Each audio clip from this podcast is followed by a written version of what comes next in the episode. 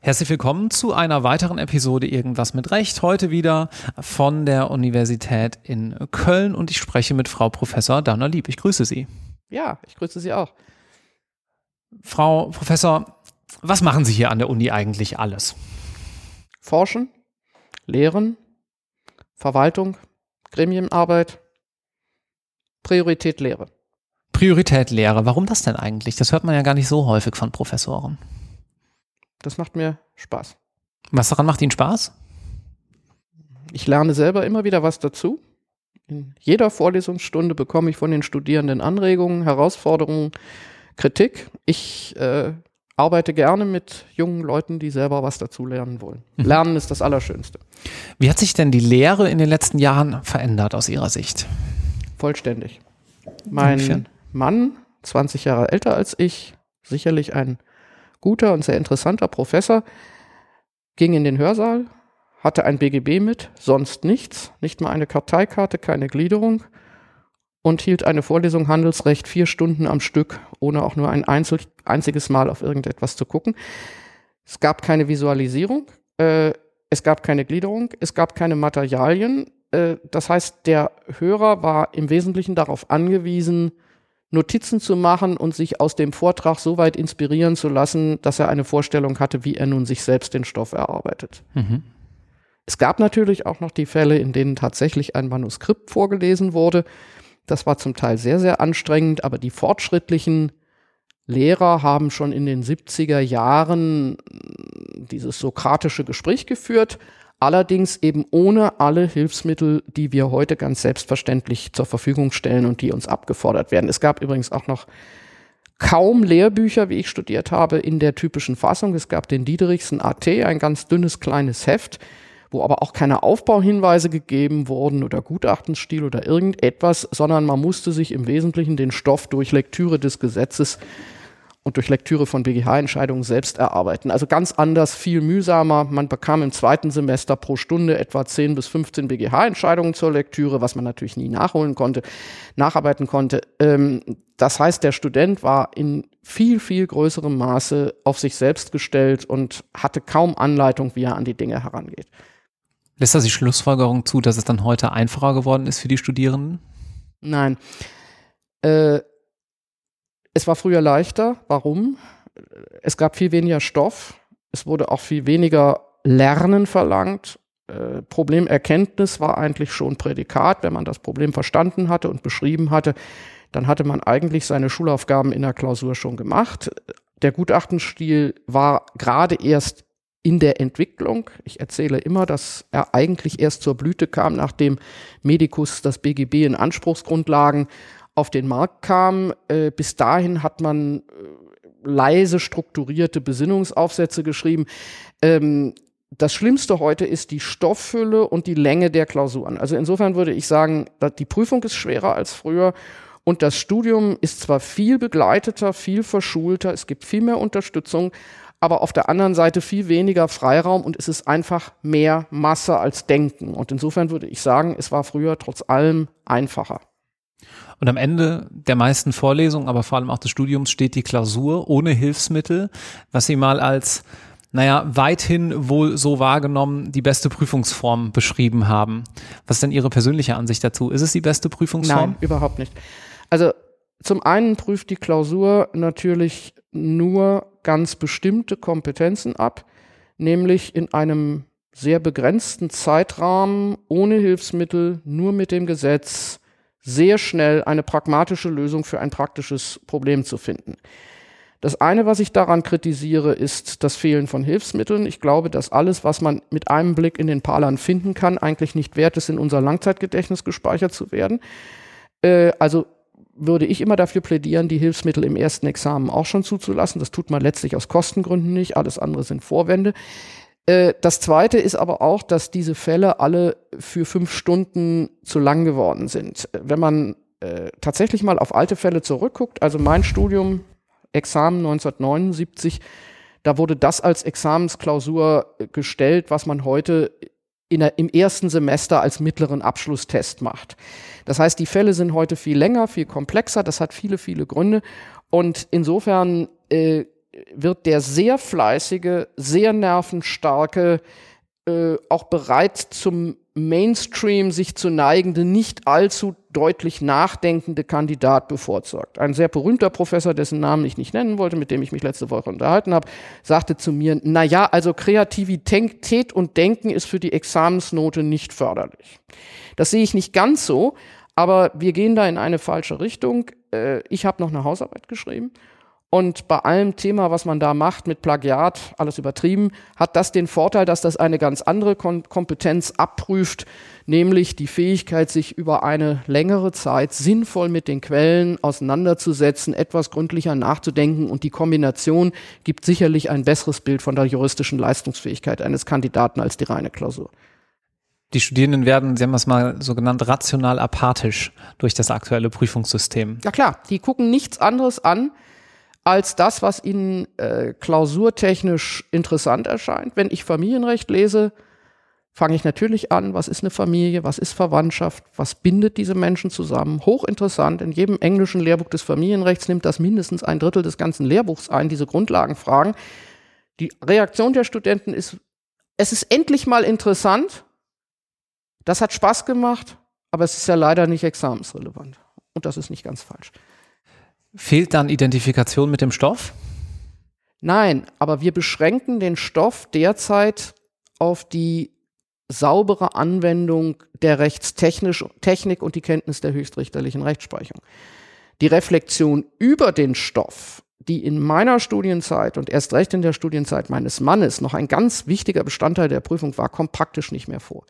Also die Frage nach Sinn und Zweck eines Systems, die Frage, warum gibt es eigentlich ein Pflichtteilsrecht oder die, die erschreckende Frage im mündlichen, was ist denn eigentlich eine Familie? Äh, die kommt normalerweise nicht mehr vor, sondern was vorkommt, ist Anspruch entstanden, äh, untergegangen, also äh, Schemata abprüfen, möglichst noch im System, das ist dann noch gut, manchmal aber auch mit Formeln, die sich gar nicht mehr aus dem Gesetz rauslegen lassen. Ich will das nicht zu schwarz malen, aber wir haben im Moment eine Tendenz, dass das Examen sich nach dem Repetitor richtet und nicht nach dem, was eine gute wissenschaftliche juristische Arbeit ist. Und das ist auch gefährlich für die Praxis, weil das grundlegende Nachdenken und Reflektieren der Strukturen ein Teil der juristischen Arbeit ist. Wenn man das ausblendet, werden wir zu Technikern. Eine Bekannte, mit der ich mich letzte Woche unterhielt, sagte, naja, sie bereitet sich gerade für das Vorgespräch in der mündlichen Prüfung vor, im ersten Examen. Was sage ich denn da auf die Frage, warum ich Jura studiere? Und habe ich gesagt, sag doch die Wahrheit. Und ihre Antwort war, naja, sie hat erst Philosophie studiert und anschließend gedacht, hm, ich will aber irgendwie wissen, wie die Gesellschaft funktioniert. Ich will wissen, was die Rädchen sind, die hier alles am Laufen halten oder wo es auch schon mal stockt. Und deswegen hätte sie irgendwann mal Jura gemacht. Bei dem, was ich gerade von Ihnen höre, frage ich mich natürlich, bleibt dann, wenn die Reflexion auf der Strecke bleibt, nicht auch auf der Strecke, dass die Juristen von morgen sich mit den gesellschaftlichen und mit den politischen Themen mehr auseinandersetzen? Genau das ist meine Kritik. Natürlich ist die handwerklich saubere Lösung von Erbscheinsproblemen wichtig. Das lernt man freilich auch on the job noch genauer. Aber man muss das genaue handwerkliche Arbeiten üben. Aber die Befassung mit gesellschaftlichen Fragen, mit relevanten Fragen, bleibt zunehmend auf der Strecke. Und das ist nicht nur das Desinteresse der Studierenden, sondern das ist einfach der Sog. Es wird gelernt, was geprüft wird. Und wenn nichts Relevantes geprüft wird, dann wird auch nichts Relevantes angeboten. Selbst die Professoren untereinander sagen ja schon, ja, jetzt braucht man noch eine Arbeitsgemeinschaft für Zivilrecht und jetzt muss noch mal eine Arbeitsgemeinschaft Gutachtenstechnik.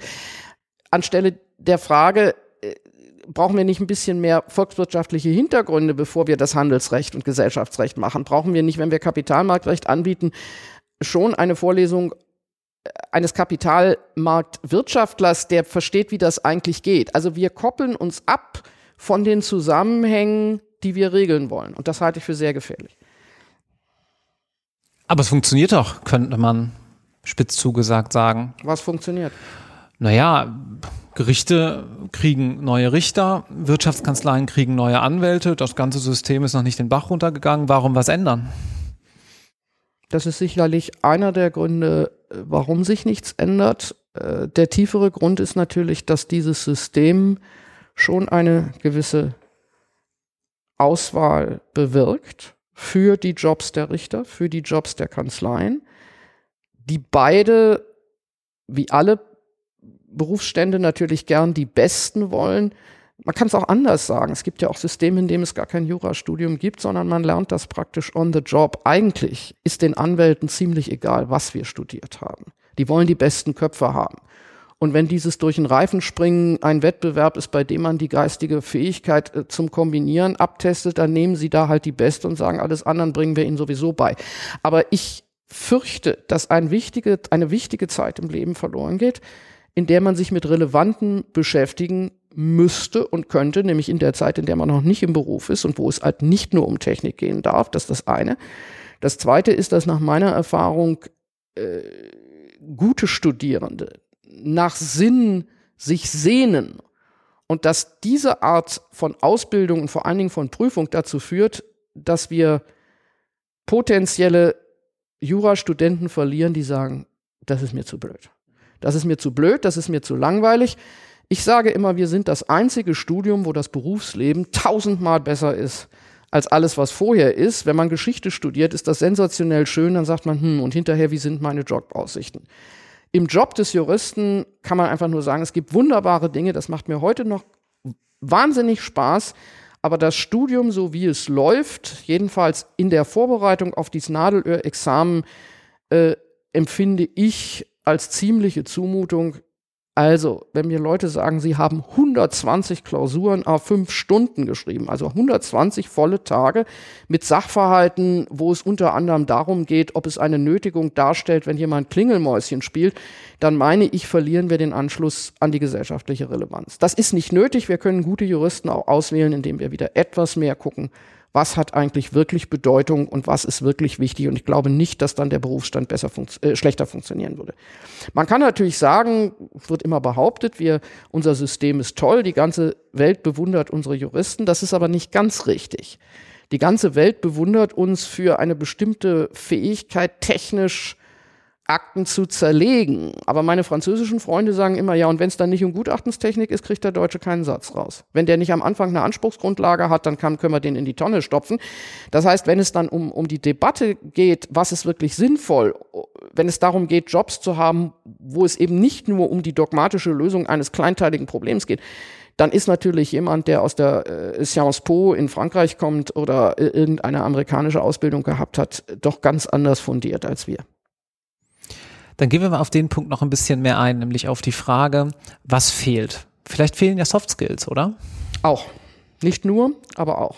Also was fehlt, ist äh, viel mehr Fächer, die ich jetzt nicht gerne Grundlagenfächer nenne, weil es geht nicht darum, nun plötzlich äh, ein bisschen mehr römische Rechtsgeschichte oder ein bisschen mehr äh, äh, weiß ich nicht, Rechtsphilosophie äh, zu lernen, zu lesen. Äh, was meines Erachtens inzwischen völlig fehlt, ist äh, die volkswirtschaftliche äh, und soziologische Verankerung des Jurastudiums. Wir koppeln uns also völlig ab.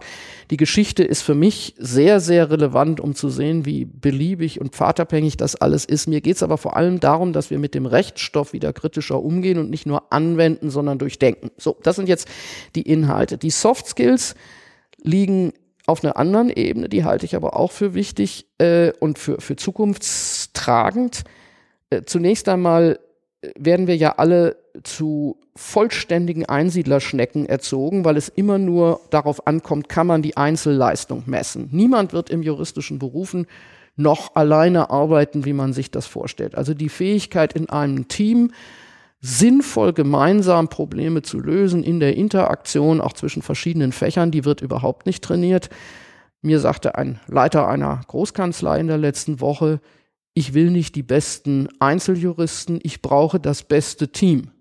So, das ist aber ganz entscheidend, dass mir fünf Primadonnen, die nicht zusammenwirken können, überhaupt nichts nutzen, sondern äh, dass ich Leute brauche, die gemeinsam Problemlösungen schaffen. Das nächste, das gehört nicht ganz zu Soft Skills, aber doch ist, dass den Juristen überhaupt nicht mehr vermittelt wird, dass sie zu 95 Prozent beruflich Dienstleister sein werden, sodass Kommunikationsfähigkeit, Problemanalyse, äh, äh, Empfängerhorizont des anderen, Kommunikationsfähigkeit, einen entscheidenden Berufserfolg darstellen. Also nur weil man gute Klausuren schreibt, kann man keinen Mandanten überzeugen.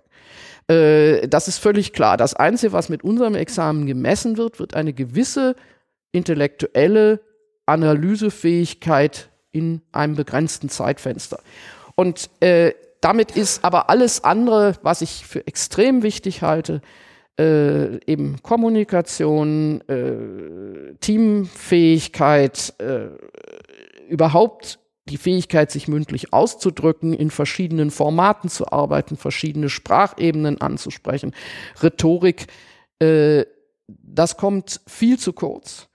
Und es wird, wenn überhaupt, immer in Spezialveranstaltungen abgefrühstückt.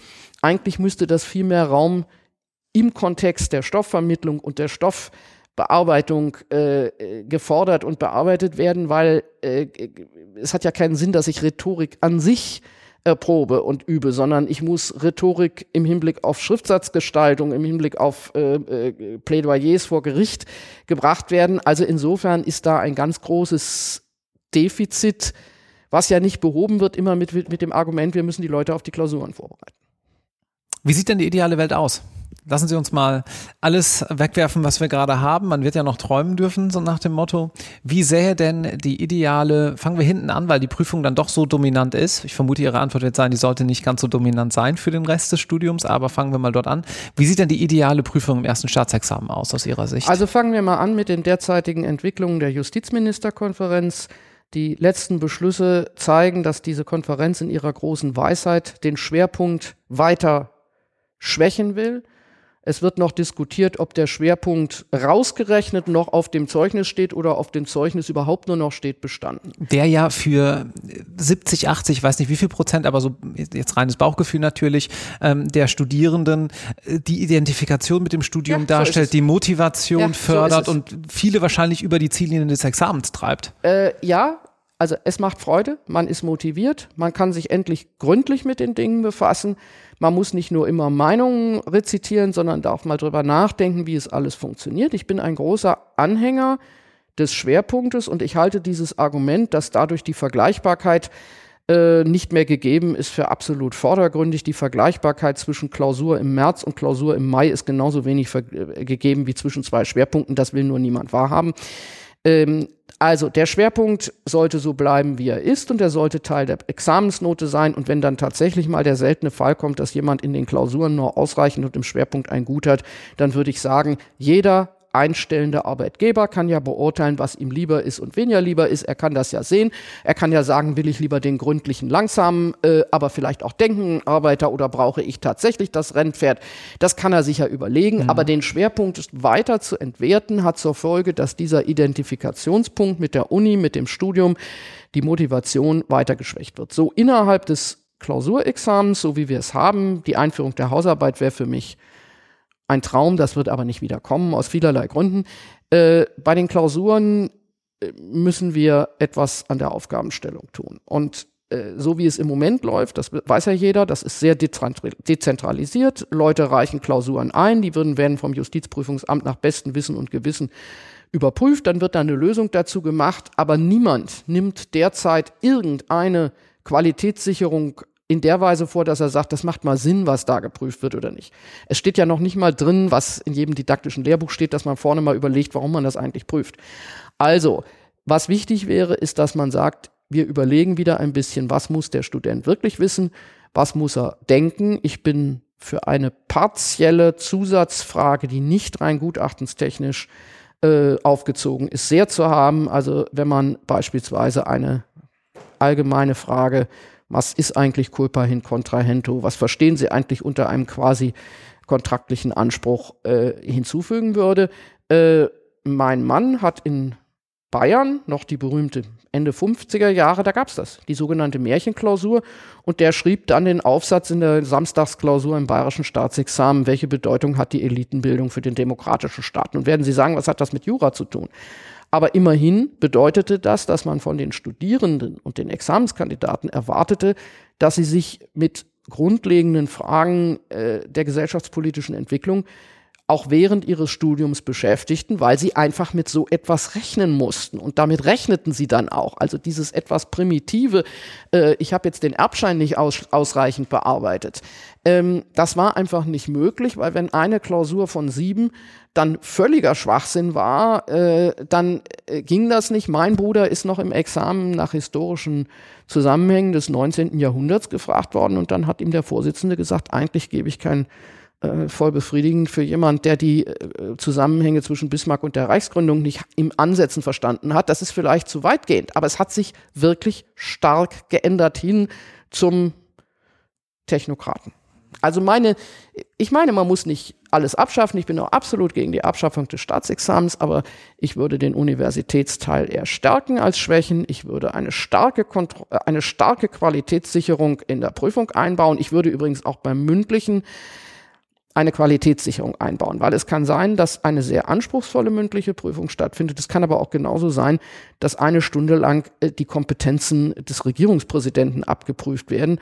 Und das kann man, könnte man schon äh, etwas anders gestalten, wenn man sich die Mühe machen würde, mal drüber zu reden, was sind denn sinnvolle Prüfungsgegenstände und was sind es nicht. Und ich bin auch nicht der Meinung, dass jemand, der gerade drei Jahre das zweite Staatsexamen hat, nun unbedingt in der Prüfung genau dasselbe Gewicht haben soll wie jemand, der 30 Jahre Richter oder, oder Professor war. Also da müsste auch Fortbildung stattfinden und so weiter. Also ich bin nicht für die Revolution, aber ich bin entschieden dafür, dass Reformen angegangen werden und ganz sicherlich nicht im Sinne der Justizministerkonferenz, wie sie jetzt beschlossen hat. Und woran scheitert es? Ist es nur Geld, dass man sagt, naja, das ist eigentlich eine professionelle, dass es eigentlich einer Professionalisierung bedarf, ist ja offensichtlich, dass man sagt, naja, wir müssen standardisieren, wir müssen vielleicht auch mal Leitlinien intern aufstellen an der Stelle. Es hängt, das ist, hängt mit ganz, ganz vielen Dingen zusammen. Zunächst mal ist, sind Behörden unfassbar beharrlich in ihren Gewohnheiten. Zweitens äh, fehlt die Beobachtung, das ist für mich immer interessant, dass sich die Dinge eher verschlechtern als verbessern. Das Dritte ist, dass wir überhaupt keine Fehlerkultur haben. Äh, keine Justizbehörde, kein Gericht wird offen sagen, wir haben einen Fehler gemacht. Keine Justizbehörde, kein Justizprüfungsamt wird sagen, ich gebe Ihnen gerne zu, dieser Fall war einfach Müll. Wir sind uns völlig einig. Ich sehe es an Ihren Gesichtern, dass Sie es sehen wie ich. Sie werden nicht sagen, ja, Sie haben recht, das war Müll. Warum? Dahinter lauert das Verwaltungsgericht. Das finde ich gar nicht so schlimm. Dann verdammt nochmal geht halt irgendeine Anfechtungsklage mal durch. Aber äh, das Beharrungsvermögen zu sagen, wenn drei Juristen da drüber gesessen haben oder fünf, dann machen wir nichts falsch. Diese Fiktion wird eisern perpetuiert und äh, nochmal, die Individuen, die da arbeiten, sind besten Willens, sind großartige Juristen, sind wahnsinnig kooperativ. Aber das System, so wie es ist, sieht einfach keine externe Kontrolle vor und die will man auch nicht haben. Also ich habe ja mal den Vorschlag gemacht, nach Auslosung setzt sich der Präsident des Oberlandesgerichts zweimal im Monat hinten in eine mündliche Prüfung hinein. Zwei Stunden. Ich garantiere Ihnen, alles würde sich ändern. Antwort des Prüfungsamtes, ja, dann werden viele Leute gar nicht mehr prüfen. Ja, genau. Und darüber sollten wir nachdenken. Wäre das nicht gut? Ja, eben. Ja, ja, äh, äh, ich, ma ich mahne seit langem an, die Lösungshinweise sollten nicht so formuliert sein, wie der Klausurenkurs seine Lösungshinweise macht. Also nicht Anspruch ist entstanden, sondern der Fall wirft folgende Probleme auf. Antwort, das können viele Prüfer nicht. Dann können die nicht korrigieren. Ja, eben. Ja? Mhm. So, also es, man könnte Dinge mit ganz geringen kleinen Veränderungen an den Stellschrauben deutlich besser machen, aber das setzt die Bereitschaft voraus und nach meiner Beobachtung ist die Bereitschaft aus vielen Gründen null. Und sei es auch nur, dass man sagt, äh, dann öffnen wir die Wege zum Verwaltungsgericht, also beispielsweise Remonstrationen, kommen ja nicht sehr viele, aber es kommen welche. Jemand legt Widerspruch ein gegen die Bewertung einer Klausur. Also, jetzt sage ich ganz offen, ein bis zwei no Punkte kann man sich immer streiten. Aber natürlich wird es nicht rasend gern gesehen, wenn man raufgeht. Hm? Ja, also äh, nochmal, vorzügliche Juristen tun das Beste, was sie können. Es ist das System, was etwas anders gebaut werden muss. Ich glaube, dass die Staatsprüfung eine etwas größere Kooperationspflicht nach außen mit Hochschullehrern haben sollte. Vielleicht, ich habe es mal vorgeschlagen, ein gemeinsames Komitee äh, in, in NRW, dass die Klausuren nochmal von einem Dritten gesehen werden. Es gibt natürlich eine ganz radikale Maßnahme. Ähm, ein Professor oder ein Richter muss die Klausur vorher selber schreiben. Was meinen Sie, wie sich das Prüfungsverfahren ändert? Mhm. Ich könnte jede zweite von den Klausuren, die ich korrigieren muss, aus dem Stand in fünf Stunden nicht prädikatsmäßig schreiben, weil ich einfach so viel nicht im Kopf habe. Ich kann das mit ein paar Landen natürlich, aber in der, in der Schnelligkeit es auswendig können mit dem Haufen Details, jetzt möchte ich noch einen Punkt bringen, noch dazu sehr rechtsprechungsorientiert, also eben nicht wissenschaftlich, sondern wie hat's der BGH gemacht, ähm, das ist einfach verbesserungsfähig. Ich lasse das erstmal so stehen an der Stelle. Natürlich. Würde klar. aber gerne auf einen weiteren Punkt noch eingehen. Und zwar Gibt es ein, aus Ihrer Sicht einen, ja, wie nennt man es, einen psychologischen Widerstand dahingehend bei vielen Entscheidern heutzutage, dass man sagt, naja, man selber ist ja auch da durchgegangen und damals war es eine harte Zeit. Warum sollen es denn alle anderen einfacher haben? Da bin ich ganz sicher. Es gibt zwei Arten von erwachsenen Juristen. Die, die sagen, die jungen Leute müssen das nicht durchmachen, was wir durchgemacht haben, und die, die sagen, wenn wir das geschafft haben, müssen die das auch schaffen. Das sind sozusagen die beiden äh, die beiden Pole. Äh, Im Übrigen kommt natürlich hinzu, dass diejenigen, die heute über 40 sind, überhaupt im Regelfall keine praktische Anschauung haben, was tatsächlich derzeit im Examen gefragt und gemacht wird. Äh, ich habe verglichen meine Klausuren, die meines Mannes, dann noch welche aus den 80er und 90er und die jetzt, und ich kann wieder nur wiederholen, sie werden immer länger, sie werden immer komplexer, sie werden natürlich von den Rechtsfragen nicht objektiv schwieriger, aber es werden mehr Rechtsfragen und sie werden immer spezieller. Und das führt dazu, dass die Leute glauben, mehr und mehr und mehr und mehr lernen zu müssen. Und das führt zu dieser totalen seelischen Überforderung, äh, die einfach äh, vor allen Dingen Resilienz erfordert und die haben nicht sehr viele. Also ich glaube, dass diejenigen, die sagen, ja, das System haben wir auch geschafft, äh, ja, ich würde gerne noch einen Punkt sagen. Wissen Sie, das ist gleichzeitig traumatisch. Ich treffe alte Herren, 80 Jahre alt, berühmte Männer, große Funktionen in der Bundesrepublik und die unterhalten sich einen ganzen Abend, dass sie in der Klausur im öffentlichen Recht in Bayern 1956 im Sommer äh, versehentlich falsch bewertet worden sind. Noch 60 Jahre nach Abschluss ihres Examens denken die über die Noten, Noten nach. Ich kenne alte Herrschaften, die noch im Sanatorium im Altenheim Albträume über ihre Zwangsvollstreckungsklausur im zweiten Staatsexamen gehabt habe. Aber wir sind schon sehr speziell. Ja, schade, dass es manchmal kein Bild beim Podcast gibt, dann hätte man mein großes Kopfschütteln gerade sehen ja, können. Genau. Ja, ja, aber das ist so. Unfassbar. Also ja. selbst mein, mein vorzüglicher Mann, der wirklich sehr gute Examen hat, hat pausenlos von der öffentlich-rechtlichen Klausur im zweiten Staatsexamen geträumt solange er lebte, war das immer wieder so, alle sechs Wochen kam ein Albtraum übers zweite Examen. Schon interessant. Ne? Bei einem total erfolgreichen, äh, äh, wirklich auch überragend guten Juristen, äh, diese, diese Prüfung, so wie sie läuft, ist ein Initiationsritus und das ist das, was viele vielleicht auch gar nicht schlecht finden. Hm. Ja? Wer das, das war so wie früher beim Militär. Ich stelle keinen Juristen ein, der nicht beim Militär war. Und manche Anwälte haben natürlich irgendwo auch noch diesen Spirit, dass sie sagen, na ja, wer damit gut durchgegangen ist, der hat jedenfalls gute Nerven und genau den Typen brauche ich für meine Transaktion. Man muss nur sehen, das ist ein Typ Jurist. Ich sage nicht, dass das schlecht ist. Ich sage nur, das sind nicht die Qualitäten, die allein ausschlaggebend sind für das, was nachher erforderlich ist. Ja, und man verschenkt eben viel Potenzial bei anderen, die vielleicht auch anders gestrickt sind, die aber auch in anderen Einsatzgebieten hervorragende Juristen werden ja, können. Ja, es kommt auch noch etwas hinzu. Diese Art von Ausbildung ist natürlich ein Grund dafür, warum wir an Führungskraft als Juristen immer mehr verlieren. Äh, wie viele Vorstände gab es, die Juristen waren? Und es werden eigentlich immer weniger, ja. weil äh, und auch an sonstigen Führungskräften, wenn heute ein Jurist im Unternehmen anfängt, kommt er aus der Rechtsabteilung nicht einfach raus. Früher war das relativ durchlässig, wenn er sich in einer Abteilung bewährt hatte, dann wurde er noch Vorstandsassistent und dann wurde er ganz was anderes. Man sagte, das ist ein kluger, strukturierter Kopf, der kann eigentlich alles lernen. Aber das setzt halt voraus, dass der mal irgendwann im Studium auch über was anderes nachgedacht hat, ja. als nur über die Feinmechanik des Eigentümer-Besitzer-Verhältnisses. Zum Abschluss würde ich gerne noch auf das gute alte oder jetzt bald auch neue E-Examen zu sprechen kommen. Mhm. Mm, ich war, wann war das? Ich glaube, letztes Jahr war ich auf einer Veranstaltung in Leipzig, wo auch über die Reformierung des ersten Staatsexamens diskutiert wurde und da war E-Examen natürlich ein ganz großes Thema und da sagte einer der Beteiligten, ich glaube leider eines Prüfungsamtes, naja, macht euch nichts vor, das, was da kommt, ist eine schlechte Schreibmaschine, da wird es ohnehin keine Rechtschreibkorrektur geben mit der Realität, Microsoft Word, ja, man tippt da irgendwie seinen Schriftsatz rein, in, in einem Gericht oder in einer, in einer Kanzlei hat das nichts zu tun, selbst wenn es kommt. Was sind Ihre Meinungen dazu? Also, ähm, es wird für den Prüfer selbst mit Sicherheit insofern eine Erleichterung, als, was als das Thema Handschrift vom Tisch ist. Mhm. Äh, wenn ich korrigiere und viele Arbeiten korrigiere, äh, merke ich eine gewisse Ungeduld, wenn Leute, die eigentlich nicht mehr viel mit der Hand schreiben, es so nicht so schreiben können und ich muss mir unheimlich viel Mühe machen zu kapieren, was die schreiben. Also insofern Fortschritt. Zweitens, ich glaube, dass die schlechte Schreibmaschine ein Zwischenstadium sein wird. Die Technik entwickelt sich so, das wird auch besser.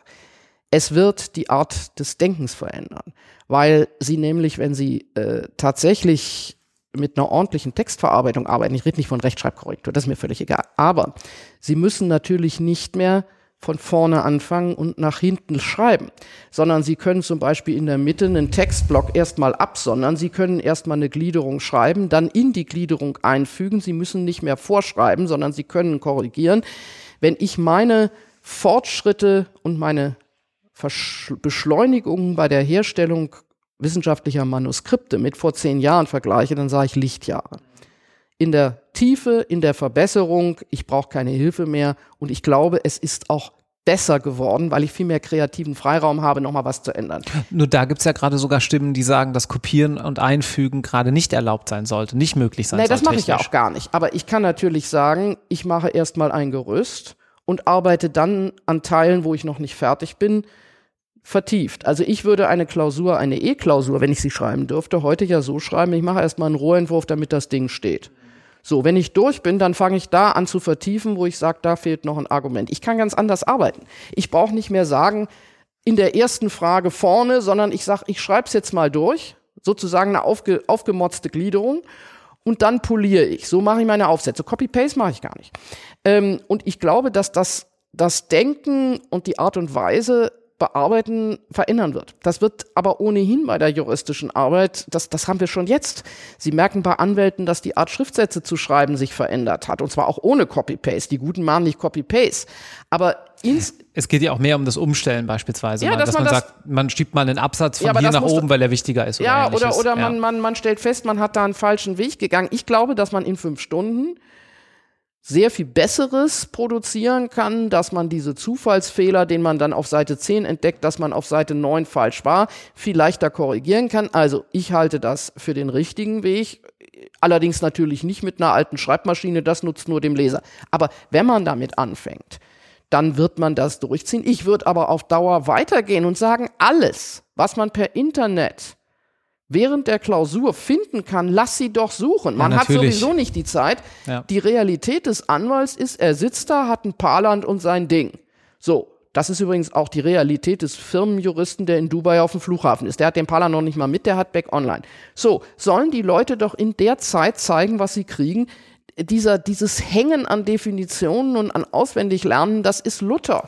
Naja, wenn wir uns aber anschauen, dass 50 Prozent der jetzigen Absolventen tatsächlich Anwälte werden und ja, dann die restlichen die so arbeiten, sich verteilen, später arbeiten. Sehe ich genauso, aber laufen wir da nicht einem alten Weltbild hinterher, ja, dass wir sagen, naja, die Juristenausbildung ist für den Richterjob äh, gemacht und naja, darauf der Richter arbeitet auch nicht anders als der Anwalt. Ich höre von den Präsidenten, dass die Richter nicht in die Bibliothek gehen, sondern es übers Internet recherchieren. Ich glaube, dass die äh, eigentlich diese sogenannte Richterorientierung äh, für meine Begriffe, äh, das, ist, das ist nicht das Hauptproblem, sondern das Hauptproblem ist, dass ein überwiegender Teil unseres Examens von Richtern korrigiert wird, sodass deren Stil und deren Erwartungshorizont stilprägend ist. Mhm. Ja, ein Anwalt wird etwas anderes äh, äh noch zusätzlich honorieren. Also zum Beispiel eine gute Schreibe und einen guten Stil, da wird der unter Kommunikationsfähigkeit einen Punkt draufgeben. Ein Richter vielleicht nicht. Äh, ich halte es sowieso für ein ganz, ganz großes Problem, dass in den Ländern, wo wir kein Kampagnesystem haben, nach dem, was ich höre, über 80 Prozent von der Justiz korrigiert wird. Äh, aber die Professoren tun es auch nicht, aus Gründen, die wir jetzt nicht erörtern können. Nur nochmal zurück zur, zur E-Klausur. Äh, ich halte das für eine Frage der Zeit und ich halte das für eine gute Sache. Und die Frage ist, wie viel technische Entwicklung wartet man ab? Da also irgendwie so alte Hündchen hinzustellen, halte ich für Quatsch. Ich bin der Meinung, es muss möglich sein, du nimmst deinen eigenen Laptop mit und dann los. Und das setzt natürlich eine andere Klausur voraus. Das setzt eine voraus, die man nicht gelöst im Internet findet. Das ist aber möglich, das ist nur eine Frage des Nachdenkens. Vielen Dank. Ich glaube, das hat vielen Studierenden äh, Mut gemacht. Es ist immer wieder erfrischend, auch mal eine Perspektive zu sehen, die das Ganze etwas kritisch sieht, was wir hier gerade so im Prüfungsrecht machen. Ähm, Gibt es abschließend noch etwas, was Sie den Studierenden gerne mitgeben würden? Ja, durchhalten. Das Arbeitsleben eines Juristen ist super spannend. Es gibt ganz, ganz viele Möglichkeiten, sie zu entfalten. Äh, es ist ein Spiel, es ist eine Kunst, es ist eine Wissenschaft, es ist ein Kampf. Man kann ganz viel Geld verdienen, man kann in allen Feldern tätig werden. Also äh, das System, wie es ist, ist nicht optimal, aber es lohnt sich da durchzugehen äh, und zu sagen, und dann mache ich was Gutes und werde ein richtig guter Jurist. Vielen Dank. Tschüss. Tschüss.